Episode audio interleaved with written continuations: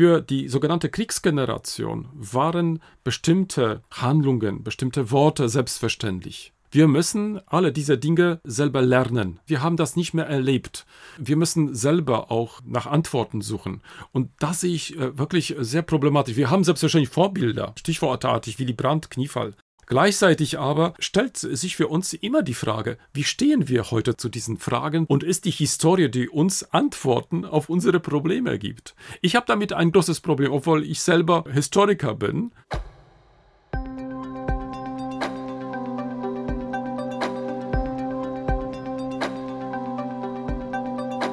Hallo und herzlich willkommen zu einer neuen Folge von History and Politics, dem Podcast der Körber Stiftung zu Geschichte und Politik.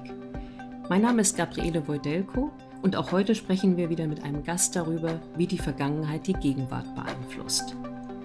In dieser Folge geht es um Deutschland und Polen und um das Verhältnis, das beide zu ihrer komplizierten und vielfach miteinander verflochtenen Geschichte haben. Polen hat durch den deutschen Überfall von 1939 und den anschließenden Weltkrieg sehr viel Leid erfahren. Sechs Millionen Opfer sind bis heute Mahnung, diese Geschichte zu erinnern und angemessen zu würdigen. Gleichzeitig gehört es aber zu den großen Errungenschaften der Nachkriegsgeschichte, dass beide Länder heute eine funktionierende und außerordentlich lebendige Nachbarschaft pflegen.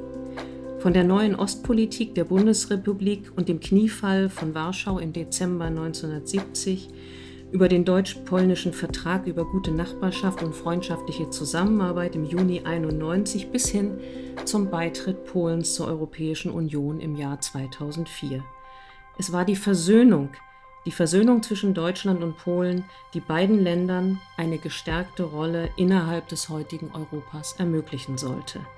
Krzysztof Ruchniewicz, Direktor des Willy Brandt Zentrums in Wroclaw und Leiter des Geschichtslehrstuhls an der dortigen Universität, spricht in unserer aktuellen Folge über die Bedeutung des Dialogs im Verhältnis beider Nachbarn wie aktuelle politische Irritationen überwunden werden könnten, wie das Denkmal an die polnischen Opfer des Zweiten Weltkriegs in Berlin aussehen kann, aber auch, wie das deutsch-polnische Verhältnis sich zukünftig entwickeln wird.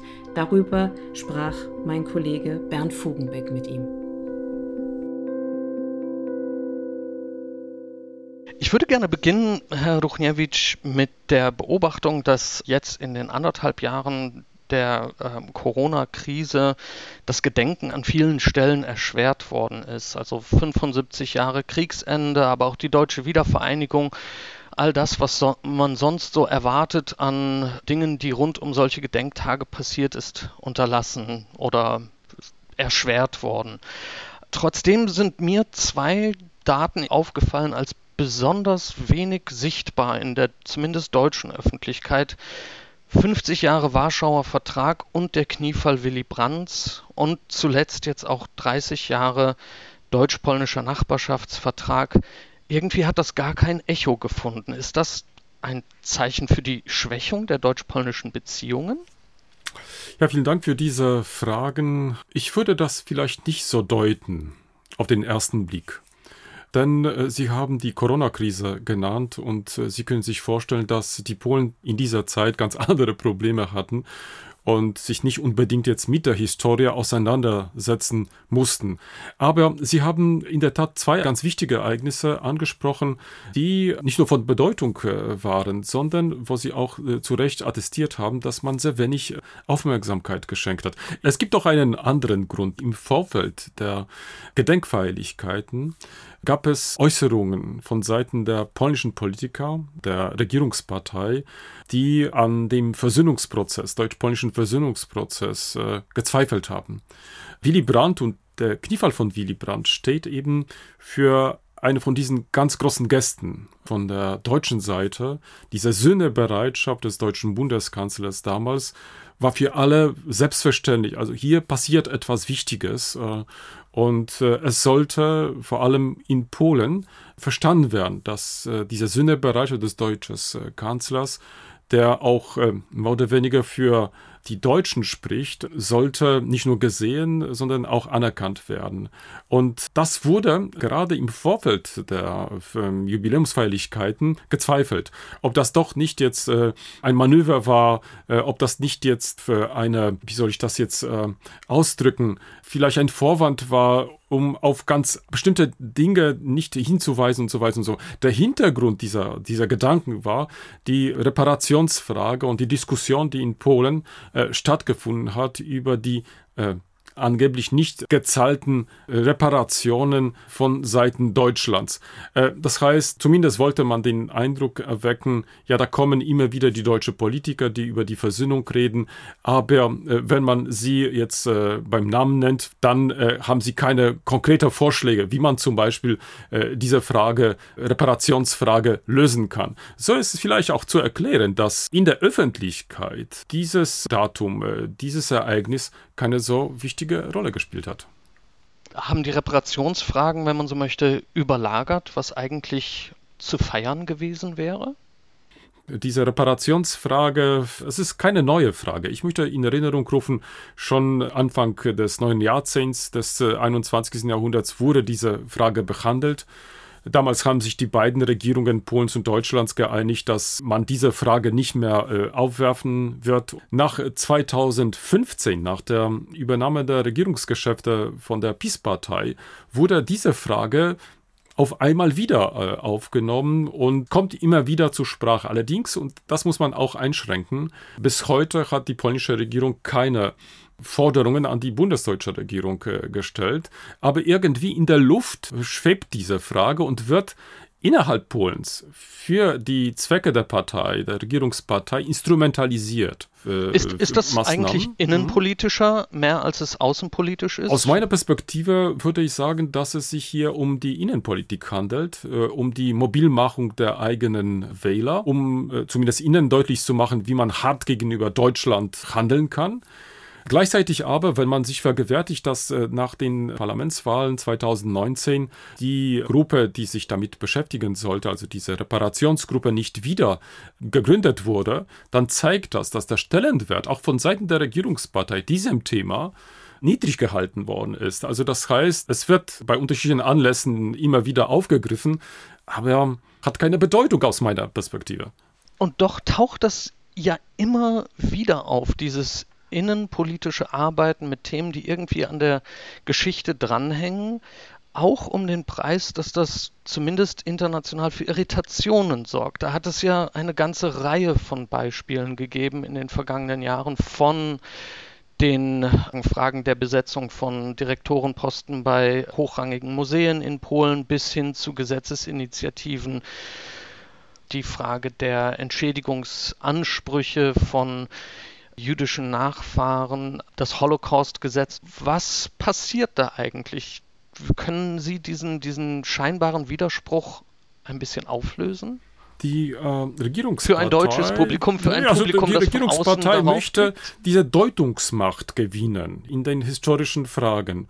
Und mein Eindruck ist, nutzt Geschichte als Instrument für die Innenpolitik. Man rechnet jetzt nicht jetzt, äh, welche äh, Auswirkungen diese Themen für die Außenwelt haben. Es reichte, sich zu vergegenwärtigen, welche Folgen diese ähm, äh, Schritte hatten, beziehungsweise welche Erfolge damit erreicht worden sind. Wenn Sie zum Beispiel an den Novellierungsgesetz äh, denken, also das Holocaust-Gesetz, dann mussten wir einen äh, Rückzug machen, also aufgrund der Proteste, die in Amerika oder in Israel stattgefunden haben. Das letzte Beispiel äh, jetzt mit dem Prozess gegen beiden Historiker, Engelking und Grabowski, auch hier musste man einen Rückzug machen, weil in der zweiten Instanz die beiden Historiker von den Vorwürfen befreit worden sind. Hat das eigentlich einen Einfluss, diese Entwicklungen rund um Geschichte, die politisch initiiert werden? Beeinflusst das eigentlich das Arbeiten von Historikern in Polen heute? Vielleicht nicht äh, direkt, aber indirekt schon, weil ähm, wir sehen schon, dass bei der Besetzung der Posten von großen Museen, wo bisher auch die Historiker beschäftigt waren, die nicht äh, konform waren jetzt mit der jetzigen Regierung, dass sie abgesetzt worden sind oder durch die Kürzung der Gelder keine Möglichkeit haben, ihre Institutionen weiterzuentwickeln. Also hier hat selbstverständlich der Staat genug Instrumente, um einzugreifen. Auf der anderen Seite wäre es vielleicht zu betonen, dass wir zwei Tendenzen in Polen im Moment haben.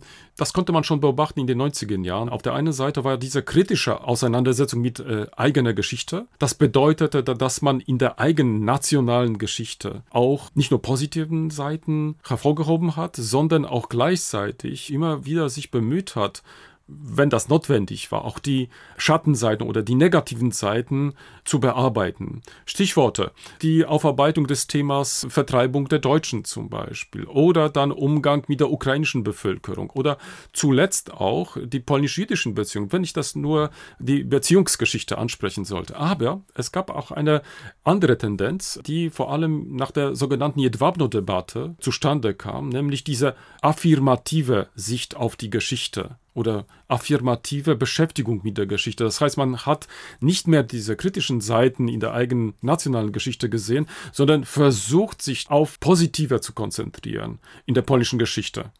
Könnten Sie das einmal kurz erläutern, Jedwabne-Debatte und was danach kam? Das war eine ganz große Wende in der polnischen Debatte, weil erstens an dieser Debatte hat die ganze Gesellschaft teilgenommen. Also nicht nur die Intellektuellen, nicht nur die Politiker, sondern auch ein Durchschnittspole. Das war von großer Bedeutung. Warum? Hier griffen nicht mehr die Schemata, die wir kannten. Ursache-Wirkung, die für jeden Historiker selbstverständlich sind. Im Falle der Vertreibung der Deutschen konnten wir immer sagen, ja, die Deutschen haben uns überfallen, angegriffen 39 und sind dann äh, vertrieben worden. Da konnte man also diese Ursache-Wirkung-Schema ganz gut verwenden. Im Falle von Jedwabne war das nicht da möglich. Wir haben die Juden überfallen. Wir haben die Juden ermordet. Also Bürger von diesen äh, Kleinstadt Jedwabne im Osten Polens haben äh, Teile äh, ihrer jüdischen Brüder ermordet. Und jeder Pole musste sich mit dieser Frage konfrontiert fühlen. Wir sind auch selber zu Täter geworden. Wir waren nicht nur Opfer der Geschichte. Also insofern war das eine Wende in dieser historischen Auseinandersetzung. Gleichzeitig aber kam auch diese affirmative Sichtweise, wo man nicht mehr zugeben wollte, dass man unter Umständen auch zum Täter werden konnte. Das war nach der Wechsel der Macht am Institut des nationalen Gedenkens auch ganz äh, sichtbar, dass man beschlossen hat, sich nicht mehr kritisch mit den polnisch-jüdischen Beziehungen auseinanderzusetzen. Es gibt ja durchaus auch gute Gründe dafür, dass man das vorbildliche Verhalten, das es ja auch gegeben hat während der Besatzung Polens im Nationalsozialismus, dass man dieses vorbildliche Verhalten auch stärker akzentuiert. Ich glaube, das ist etwas selbstverständlich und das zeigt die Reife einer Nation oder einer Gesellschaft, dass sie auch auf diese kritische auch Seiten oder negative Seiten äh, auch kritisch eingehen kann. Und hier habe ich probiert. Auf der anderen Seite wissen wir auch, dass gerade die Nationalkonservativen daran sind, andere äh, Sichtweise zu stärken, neue Identität zu äh, schaffen. Und diese Identität schafft man, wenn man Alternativen vorgibt die sehr oft populistisch konnotiert sind und so weiter und so fort, dann ist diese äh, kritische Auseinandersetzung mit der Geschichte irrelevant, denn an dieser Stelle sollte wirklich die Stolz auf eigene Errungenschaften im Vordergrund stehen. Es gab äh, die Zeit der 90er Jahre, wo die Polen nicht mit der Geschichte beschäftigt waren, sondern mit der Transformation. Dann kamen die Nationalkonservativen, die versucht haben, deutlich zu machen, dass man durch die Vernachlässigung der Geschichte auch so weit gebracht hat, dass der Ausland vor allem die Geschichte Polens nicht versteht, äh, die Rolle Polens auch nicht versteht, dass Polen jetzt neue, sagen wir so, neue Bedeutung gewinnen muss. Es gab selbstverständlich, das muss man auch hier zugeben, auf Seiten des Auslandes Probleme. Stichwortartig äh, die sogenannten polnischen Konzentrationslager. Das ist die verkürzte Darstellung in westlichen Medien, teilweise auch von westlichen Politikern verwendet, dass man sagt, die in Polen gelegenen Konzentrationslager, was für einen historisch ungebildetes Publikum suggeriert, dass es Konzentrationslager von Polen gewesen seien. Dabei sind es letztlich nationalsozialistische deutsche Konzentrationslager, die auf dem Gebiet des heutigen Polen liegen. Man konnte dann ganz klar und deutlich machen, diese kritische Auseinandersetzung, die im Lande stattgefunden hat, wird vom Ausland missverstanden. Das heißt, wird als Grund genommen, um Polen am Pranger zu stellen. Und das war für die Nationalkonservative zu viel. Geschichte wird dann zu einem Ort, wo man die eigene Position stärken muss, wo man einstehen muss für seine eigenen Belange. Das ist richtig, aber das trifft nicht immer zu. Also das heißt, bei den liberalen Gesellschaften, äh, die wir immer noch sind in Europa, spielt die Geschichte eher eine zweitrangige Rolle. Aber bei den Nationalkonservativen spielt die Identität eine ganz wichtige Rolle. Und hier eignet sich ganz gut Geschichte, um bestimmte Kontinuitäten vor Augen zu führen. Wenn Geschichte eine Identitätsfrage ist, die letztlich dann auch ins Politische hineinragt, was können wir dann sehen in dem Umgang mit 30 Jahre Vertrag über deutsch-polnische Nachbarschaft mit 50 Jahre Kniefall von Willy Brandt. Diese beiden Dinge sind ja durchaus verbunden mit der schwierigen Geschichte des Zweiten Weltkriegs und dem Versöhnungsprozess, der nach 1945 einsetzen könnte. Und weil es eben auch um den Versöhnungsprozess geht, geht es dann auch um die Fragen von Identität als Opfer oder als Akteur. Lässt sich da etwas sagen über die politische Wahrnehmung des Versöhnungsprozesses nach 1945 in Polen? Das zeigt vielleicht, dass der Versöhnungsprozess auf Eliten mehr oder weniger beschränkt war. Also das heißt, dass man nicht äh, sich die Mühe gemacht hat, stärker in die Gesellschaft zu wirken. Das klingt auf der einen Seite paradox, denn Sie können mir genug Beispiele nennen, Organisationen, Verbände, die sich für diesen Versöhnungsprozess eingesetzt haben. Aber wir sehen schon mit dem Generationenwechsel, hier möchte ich auch ganz stark auch betonen, für die sogenannte Kriegsgeneration waren bestimmte Handlungen, bestimmte Worte selbstverständlich. Wir müssen alle diese Dinge selber lernen. Wir haben das nicht mehr erlebt. Wir müssen selber auch nach Antworten suchen. Und das sehe ich äh, wirklich sehr problematisch. Wir haben selbstverständlich Vorbilder, stichwortartig Willy Brandt, Kniefall, Vorbild. Gleichzeitig aber stellt sich für uns immer die Frage, wie stehen wir heute zu diesen Fragen und ist die Historie, die uns Antworten auf unsere Probleme gibt? Ich habe damit ein großes Problem, obwohl ich selber Historiker bin spreche ich eigentlich dagegen. Wir brauchen gemeinsame Projekte, die uns für die Gegenwart, aber auch für die Zukunft binden, für mehrere Jahre. Angefangen jetzt mit Energiekrise, Migrationskrise, dann zum Beispiel jetzt äh, Umweltschutzkrise. Ich glaube, da hätten wir wahrscheinlich ganz andere Themen wenn von beiden Seiten diese Bereitschaft da wäre, sich mit diesen schwierigen Fragen, die anstehen, äh, gemeinsam auseinanderzusetzen. Da wäre sicherlich äh, die Nachbarschaft, äh, würde die Nachbarschaft ganz anders aussehen. Und Geschichte aus meiner Perspektive, um den letzten Satz jetzt abzuschließen, würde die Historie in diesem Kontext ganz anders sehen. Denn die Historie würde uns zeigen, ja, wir haben es doch gelernt, miteinander zu sprechen, miteinander zu arbeiten. Und wir haben gemeinsame Projekte, die anstehen. Und nicht immer dieser Blick nach äh, hinten Sie haben mal die Frage aufgeworfen, wer sich eigentlich heute versöhnen soll. Die Frage wird natürlich umso mehr dringend vor dem Hintergrund, dass die Erlebnisgeneration inzwischen nicht mehr bei uns ist oder immer mehr in die Schatten tritt. Wer soll sich eigentlich versöhnen und worüber? Wenn die Menschen, die angesprochen werden sollen, mit einer Politik der Versöhnung nichts anfangen können. Es benennt, glaube ich, den Punkt, wo die Frage aufkommt, warum können eigentlich junge Menschen, die den Krieg nicht erlebt haben und nur aus zweiter oder gar dritter Hand mitbekommen haben, heute nur mit so vielen Vorbehalten eigentlich reagieren auf eine Politisierung dieser Vergangenheit sei es auf der polnischen oder auf der deutschen Seite. Was brauchen wir da? Mein äh, in diesem Jahr verstorbener Kollege hat vor Jahren diese Frage äh, auf folgende Weise formuliert. Wer sich versöhnen sollte, hat sich versöhnt. Da meinte selbstverständlich die, die Erlebnisgeneration. Wer sich aber nicht versöhnen äh, wollte, hat sich nicht versöhnt. Das müssen wir als Nachgeborene akzeptieren. Und ich bin einverstanden mit dem, was, was mein Kollege damals formuliert hat.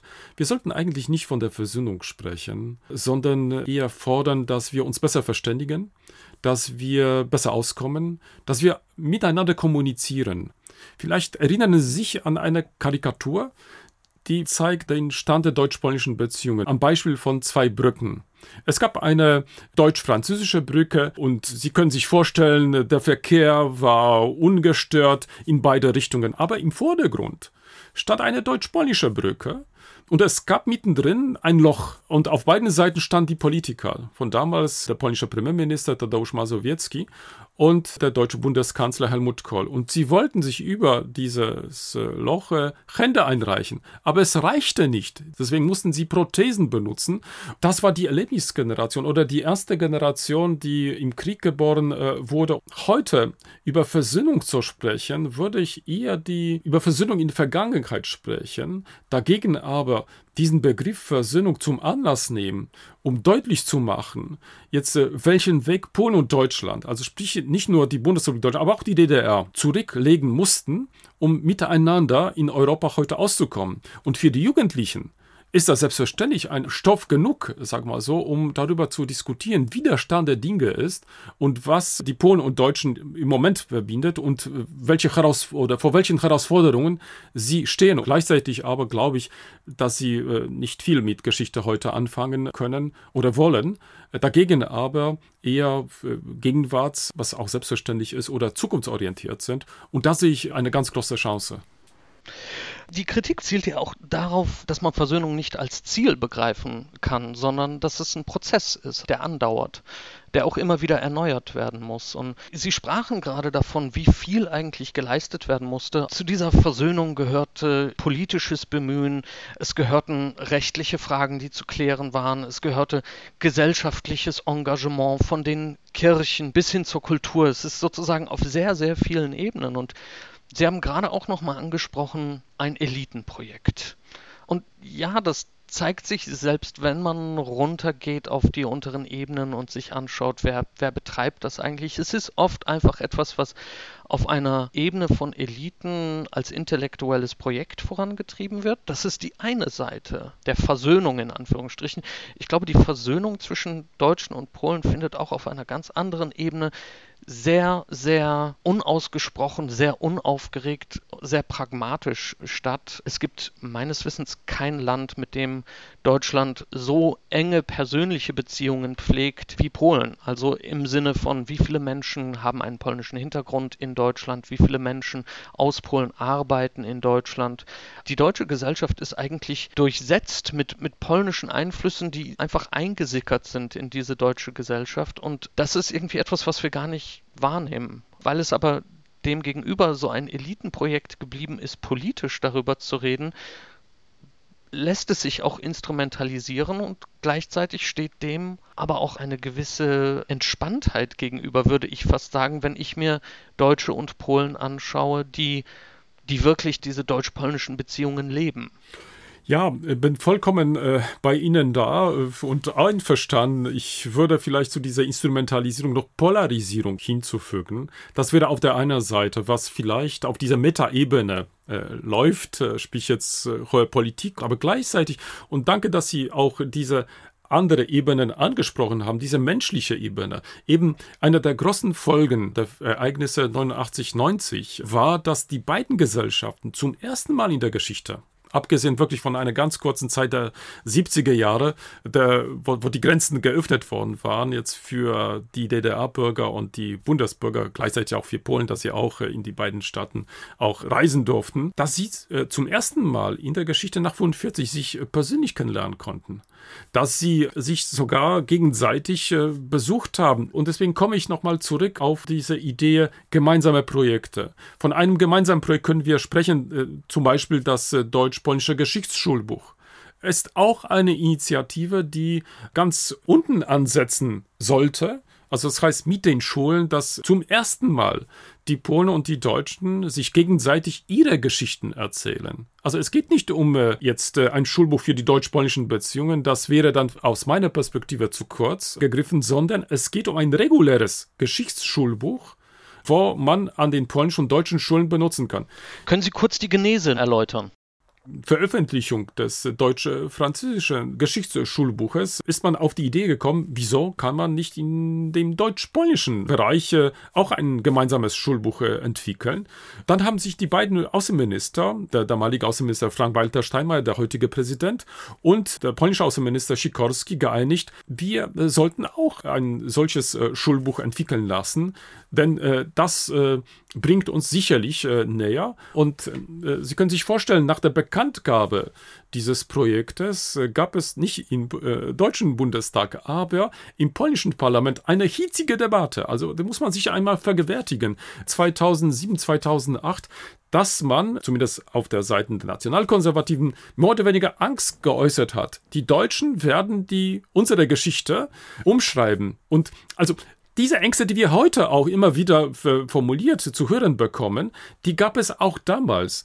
Aber interessant ist, wenn Sie sich jetzt das Werk zur Hand nehmen, dass es gelungen ist, den beiden Seiten eine gemeinsame Erzählung zu entwickeln.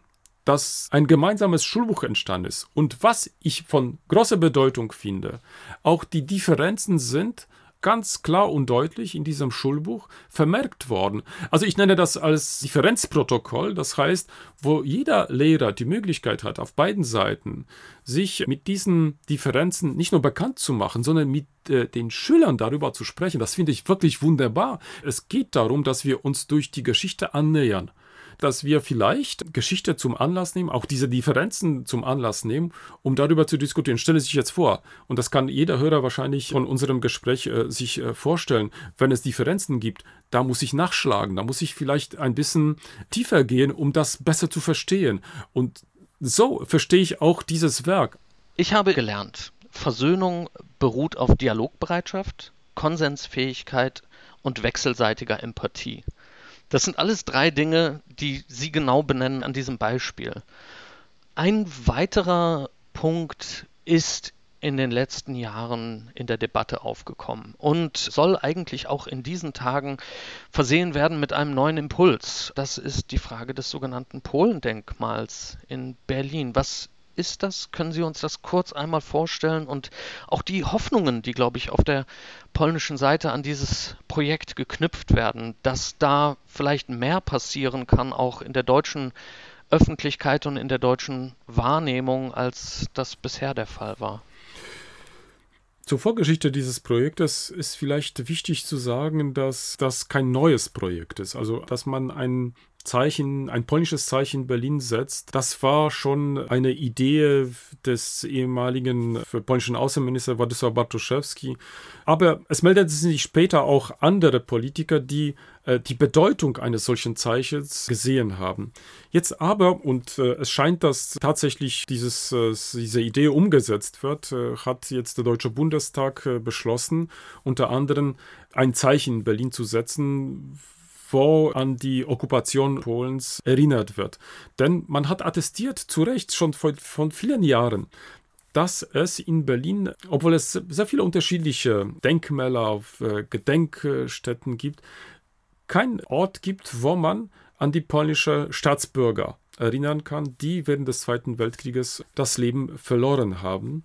Und gleichzeitig, dass man äh, einen Ort schafft, wo man darüber diskutiert, wo man äh, sich austauscht, wo man äh, nicht nur gedenkt, sondern auch diskutiert.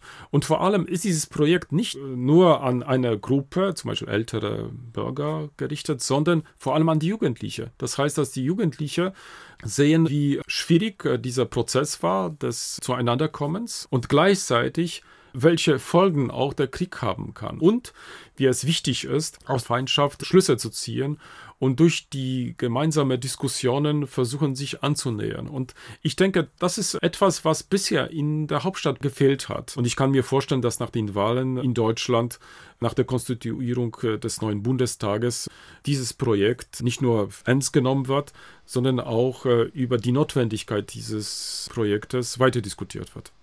Äh, Herr Professor Ruchniewicz, ob wir noch einmal zurückkommen könnten zur Frage des deutsch-polnischen Nachbarschaftsvertrages. Und zwar bietet der deutsch-polnische Nachbarschaftsvertrag von 1991 ja auch eine Möglichkeit, darüber nachzudenken, wie eigentlich über 30 Jahre Deutsche und Polen zueinander gefunden haben. Es ist ja durchaus auch ein Vertragswerk, das eine Grundlage darstellt für die gesellschaftliche, wirtschaftliche, rechtliche Zusammenfindung von diesen zwei Ländern und äh, seinen Gesellschaften. Und zugleich ist es auch etwas, was auch ein Grundstein war für eine ganz neue Situation für Polen. Polen, das muss man sich dann nochmal vergegenwärtigen. Ein Land, das 1918 nach 123 Jahren Nichtexistenz wiedererstanden ist, 1939 besetzt wurde, nach 1945 in einen sowjetischen Machtbereich gelangt ist und dann eigentlich nach 1989, 90 wieder anfängt, sich auch zu orientieren in seiner Nachbarschaft und dort auch eine neue Rolle sucht, da hat dieser Nachbarschaftsvertrag auch eine Rolle gespielt. Ja, das war der hm, Höhepunkt auch der polnischen äh, Bemühungen, die Beziehungen nach außen zu entwickeln, nach der Wende. Denn man muss äh, vielleicht in Erinnerung rufen, dass der deutsch-polnische Nachbarschaftsvertrag von einem anderen Vertrag vorangestellt worden war, nämlich von dem Vertrag über die Bestätigung der bestehenden Grenze. Das war ganz wichtig, denn das war einer der größten Konflikte, die es äh, zwischen Polen und Deutschland nach 1945 gegeben hat. Beide Verträge muss man gemeinsam sehen als Vertragswerk und beide Verträge haben Rahmen geschaffen für die heutigen Beziehungen. Sie haben ganz deutlich gezeigt, dass die deutsch-polnischen Beziehungen nicht mehr von den Politikern selbst äh, abhängen, die jetzt in irgendwelchen Sälen solche tolle Abmachungen schließen, sondern von den beiden Bevölkerungen, weil auch in dem deutsch-polnischen Nachbarschaftsvertrag auch die Bevölkerungen angesprochen worden sind. Es reicht jetzt auch, sich zu vergewärtigen, was danach folgte in den nächsten äh, Wochen, Monaten. Zum Beispiel, es wurde das sogenannte Weimarer Dreieck ins Leben gerufen. Denn einer der Wünsche damals äh, Polens war, sich schnell mit äh, Westeuropa zu vereinigen. Man hat aber eine Zwischenlösung gefunden, nämlich die Schaffung des Weimarer Dreiecks. Und in diesem Jahr begehen wir auch den 30. Jahrestag der Entstehung der, der, des Weimarer Dreiecks. Es wurde damit eine interessante Plattform geschaffen zwischen Paris, Berlin und Warschau, um Polen mehr oder weniger jetzt vorzubereiten auf das, was kommt. Das heißt, dass man nicht mehr bilateral agiert, sondern multilateral, dass man auch äh, sich irgendwie auf diese neue Situation nach dem EU-Beitritt Polens vorbereitet. Es wird heute sehr oft gesagt, dass dieses Gebilde Tote sei. Aber nicht nur die Schaffung des Weimarer Dreiecks war wichtig damals, sondern auch die Schaffung des deutsch-polnischen Jugendwerkes. Zum ersten Mal kam es auch zu diesem ganz regen Austausch zwischen den Jugendlichen und die Vielzahl von Projekten, die inzwischen gemacht worden sind, sprechen auch für sich.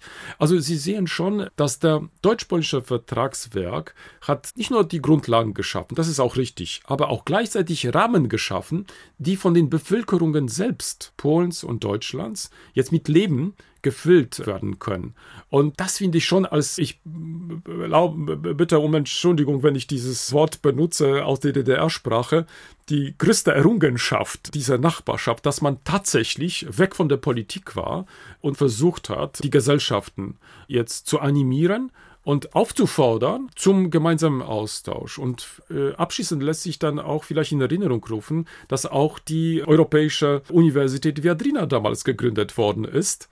Und ursprünglich sollte diese Universität, wenn ich mich äh, recht daran erinnere, auch der deutsch-polnischen Nachbarschaft dienen, was auch der Fall ist. Das ist auch von großer Bedeutung zu betonen. Ich kann als Absolvent der Viadrina davon Bitteschön. Also, auch ein Lied das heißt, Sie können, können das besser nachvollziehen, wie man damals schon auf diesen unterschiedlichen Ebenen gedacht hat. Also, was man versucht hat, in Bewegung zu setzen in der deutsch-polnischen Nachbarschaft. Warum?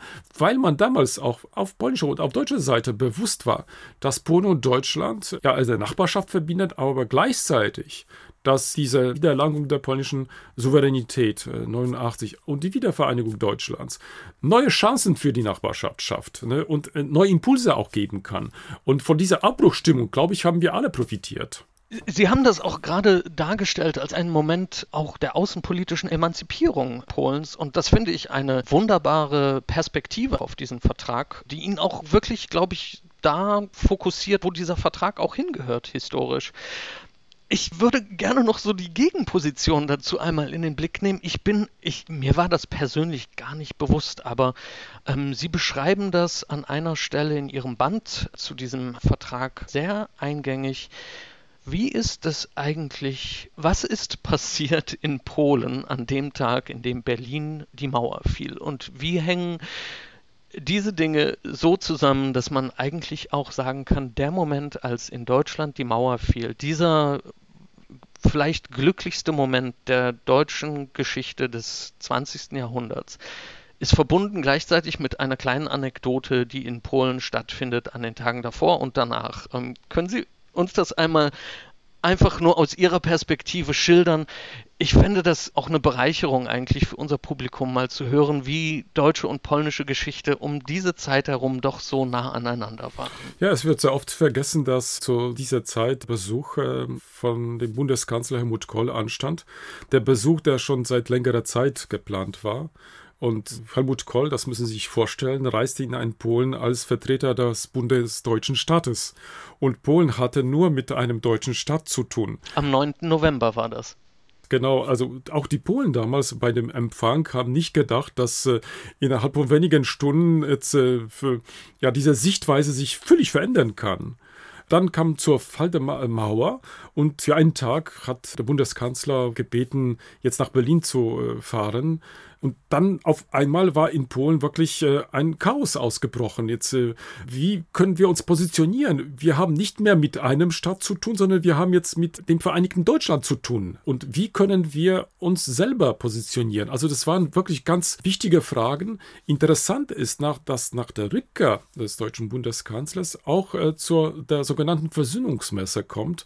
Das ist dann am 12. November. Das ist wirklich zwei Tage später sozusagen. Genau zwei Tage später.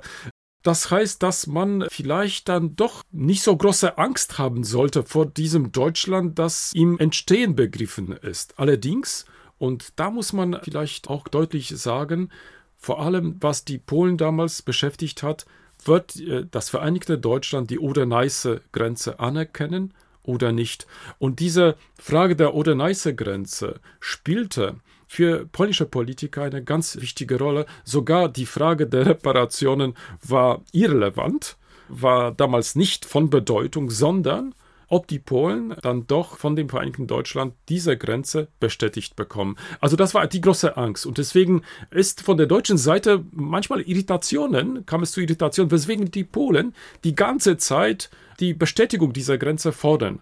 Äh, das konnten sie nicht so richtig verstehen. Aber das muss man vielleicht erklären damit, dass im Zuge des Ost-West-Verschiebung Polen im Zweiten Weltkrieg die Hälfte äh, seines Territoriums verloren hat. Und ohne diesen Zuwachs im Westen konnte sich Polen nicht normal entwickeln. Und diese Angst war in dieser Generation sehr vorhanden. Zugleich war die Anerkennung der Oder-Neiße-Grenze, wo es ja durchaus auch eine Vorgeschichte dazu gibt, das ist ja, wenn man so möchte, der abschließende Lackmustest auch dafür, dass Deutschland sich löst von dieser Nachkriegssituation, wo auch ähm, Vertriebene und auch größere Teile der Bevölkerung über lange Zeit noch eine Vorstellung mit sich tragen, dass so etwas zurückgedreht werden kann. Und es ist der Moment, wo wirklich dann auch nach vorne geguckt wird. Und ist es jetzt zu pathetisch an der Stelle zu sagen, dass eigentlich sowohl Deutsche als auch Polen gleichzeitig gelernt haben, die Vergangenheit hinter sich zu lassen und nach vorne zu blicken in dieser Zeit, wo dieser Vertrag entstanden ist? Ich denke schon, äh, denn wir haben nicht viele Verträge geschlossen, von denen wir jetzt nicht reden, beziehungsweise die wir vergessen haben. Also wenn Sie zum Beispiel an den Vertrag, deutsch-polnischen Vertrag über die Bestätigung der bestehenden Grenze an Nord- denken, keiner hat nach 30 Jahren an diesen Vertrag erinnert. Denn dieser Vertrag ist umgesetzt worden und seit der Unterzeichnung dieses Vertrages keiner stellt diese Grenze in Frage. Der Vertrag hat äh, seine Aufgabe erfüllt. Also das heißt, wir haben nicht so viele solche Verträge, denn auch sogar der deutsch-polnische Nachbarschaftsvertrag, da, da wird äh, das oder jenes bemängelt, obwohl wir immer vom Rahmen sprechen. Da gibt es äh, Themen, Fragen, die vielleicht äh, heute an Aktualität verloren haben. Es gibt aber Fragen, die nicht angesprochen worden sind, wie zum Beispiel die ganze Eigentumsfrage. Gleichzeitig aber sehen wir, ja, es gibt solche Verträge, die mehr oder weniger abgeschlossen sind und an die sich keiner erinnert, obwohl die Themen, die sie behandelt haben, wie die Oder-Neiße-Grenze, wirklich immer wieder für neue Konflikte zwischen Polen und Russland und Deutschland gesorgt haben. Und äh, gleichzeitig haben wir andere Verträge, wie, der, wie den deutsch-polnischen Nachbarschaftsvertrag, der trotz aller Schwächen nach wie vor für uns gilt. Also das heißt, wir können uns selbstverständlich vorstellen, einen neuen Vertrag auszuhandeln und so weiter, aber wir brauchen diesen Vertrag nicht, denn dieser Vertrag hat tatsächlich Rahmen geschaffen und wir können uns in diesen Rahmen nach wie vor bewegen trotz der Zeit. Und auch die äh, Diskussionen in diesem Jahr haben auch deutlich äh, gemacht, dass es keinen Sinn hat, hier an diesem Vertrag etwas zu verändern. Das war nicht das Thema. Ja. Zugleich, Herr Professor Ruchnerowitsch, kommt bei mir da gleich die Frage auf. Wir haben vor gar nicht so langer Zeit den sogenannten Élysée-Vertrag erneuert auch als politisches Signal, dass Frankreich und Deutschland stärker zusammenarbeiten wollen. Und der deutsch-polnische Nachbarschaftsvertrag wird ja auch durchaus in einem Atemzug mit dem Élysée-Vertrag genannt, in dem Sinne als eine wie auch immer konstruierte historische Erbfeindschaft überwunden worden sei durch eben diese Verträge. Lange Rede, kurzer Sinn. Frage, gäbe es nicht eigentlich genug Bedarf, einen deutsch-polnischen Nachbarschaftsvertrag und Freundschaftsvertrag nochmal neu zu formulieren und sich zu vergewissern, wo man steht und wie man gemeinsam nach vorne gehen möchte? Also es ist wirklich für mich eine große Freude, mit Ihnen äh, sich zu unterhalten. Und ich spiele das bald zurück. Ich hoffe, ich schieße kein Tor, aber, aber für, gut. Wie viele Jahre haben die Bundesdeutschen und Frankreich gebraucht, um äh, diesen Vertrag zu erneuern? 50, das war der Grund, ne? also 50 Jahre danach. Das heißt, wir haben noch 20 Jahre Zeit, um uns darüber Gedanken zu machen. Also, äh, nee, also ich glaube, das ist ähm, auch selbstverständlich, glaube ich, weil die Lepis-Generation, also diejenigen, die damals diesen Vertrag unterschrieben haben, also ich spreche jetzt von dem deutsch-französischen Vertrag, nicht mehr leben. Man kann sich selbstverständlich immer wieder erinnern, welche Folgen dieser Vertrag hatte. Aber 50 Jahre danach, das ist zweite, dritte Generation inzwischen. Und ich kann mir gut vorstellen, wir haben in diesem Jahr den 30. Jahrestag des deutsch-polnischen Vertrages, Nachbarschaftsvertrages begangen, dass wir vielleicht in 20 Jahren dieses Gespräch wieder aufnehmen können, um zu fragen, kritisch zu fragen. Hat dieser Vertrag für uns noch eine Bedeutung oder hat an äh, gewisse Aktualität schon verloren? Und ob es vielleicht nicht an der Zeit ist, wie das im Falle Deutschland und Frankreich 50 Jahre danach, noch einen Erneuerungsvertrag zu unterzeichnen. Also ich finde, das äh, ist, äh, das gefällt mir wirklich sehr. Das, das werde ich mir merken und vielleicht in 20 Jahren können wir auf diesen Vorschlag von Ihnen zurückkommen und dann sehen, wie der Stand der Dinge ist. Wunderbar, es wäre, es wäre eine Freude und Ehre. Ähm, Herr Duchniewicz, dann danke ich sehr herzlich für dieses wirklich sehr weitgehende Gespräch. Das war unser History and Politics Podcast mit Krzysztof Ruchniewicz zur Geschichte und Gegenwart der deutsch-polnischen Beziehung 30 Jahre nach der Unterzeichnung des gemeinsamen Vertrags über gute Nachbarschaft und freundschaftliche Zusammenarbeit. Weitere Informationen hierzu finden Sie auf unserer Website unter dem Manuskript der aktuellen Sendung. Alle weiteren Informationen zur Arbeit des Bereichs Geschichte und Politik der Körperstiftung finden Sie auf unserer Stiftungswebsite. Da gibt es natürlich auch alle aktuellen Folgen unseres History and Politics Podcasts. Das war's für heute. Wir danken Ihnen fürs Zuhören und hoffen, dass Sie auch das nächste Mal wieder dabei sind, wenn wir fragen, wie die Geschichte unsere Gegenwart prägt. Tschüss, machen Sie es gut.